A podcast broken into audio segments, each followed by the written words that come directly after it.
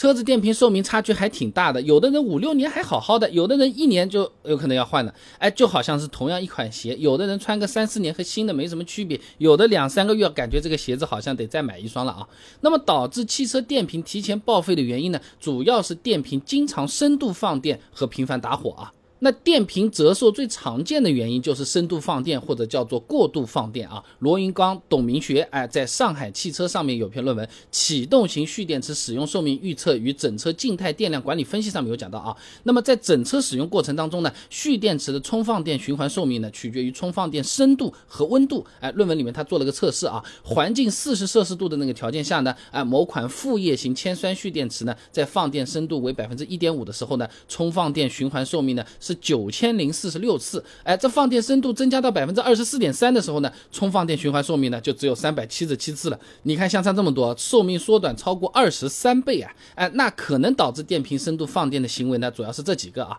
首先第一个呢。车子就长期停在那边不开啊，啊，它自己也会放电的，和我们手机一模一样的。你关机，它电量也是往下掉的啊。洪桂香发表在《汽车运用》上面的论文分享给你啊。车用蓄电池自行放电故障的整排和预防措施上面说啊，一般情况下呢，蓄电池充足电之后呢，在不使用的情况下，三昼夜内平均每天损失呢不超过额定容量的百分之零点五。换句话说啊，你短期停放个三五天啊，一个星期这种问题都不是很大的。但如果说你放的时间间特别长了，你比如说什么一两个月了什么的，那有可能这电瓶放电就比较厉害了，对电瓶的寿命也是有影响的啊。那再来第二个呢，就是熄火之后长时间继续用电啊。你熄火之后啊，车内的电器供电它就不是那个发动机啊什么的这种带起来的这种发电机了，哎，就是电瓶直接供了，就好像我们以前手机充电在家里面就是充电器一充，是不是？现在出家门了是用充电。宝在那边充了啊！哎，帅西式育苗发表在汽车电器上面的论文《整车供电系统统的设计》上面有讲到过啊。这蓄电池呢是供电系统的辅助电源，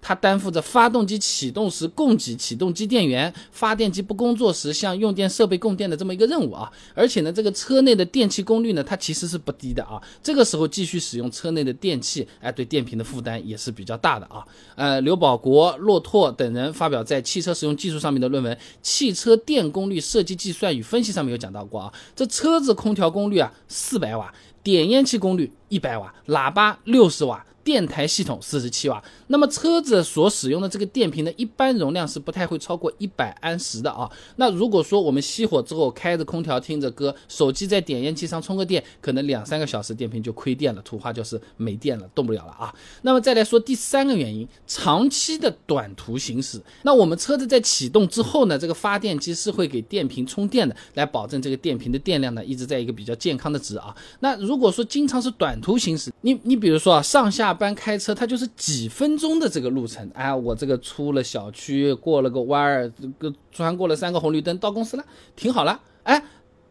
启动那个电是用掉了。路上呢，它还没把它充回来，你车子呢已经停好熄火了，你长此以往的话，这个电不就越用越少，越用越少了吗？它也是特别容易亏电的啊。那么除了深度放电、频繁打火启动，它也是比较伤电瓶的。那车子你在打火的时候啊，电瓶需要提供的电流也是很大的啊。曲伟、严香武发表在《电测与仪表》上面的论文《汽车启动用蓄电池健康诊断及应急点火仪的研制》上面有讲到啊，这正常启动汽车的时候呢，发动机从静止到怠速运转，通常需要蓄电池提供。用三百安持续三秒到五秒的强电流，那么在冬季的话呢，启动电流需要提高到五百安到六百安，甚至是更高一点啊。而大电流对这个电瓶伤害相对也是比较大的。李霞霞、徐增祥在汽车使用技术上面有篇论文的《浅谈汽车铅蓄电池的使用与维护》上面讲到啊，这放电电流增大，单位时间极板内的这电解液消耗量增加，致使这个极板表面迅速生成粗大晶粒的硫酸铅，哎，堵塞极板活性物质。的微孔，那最后会导致蓄电池的容量减小。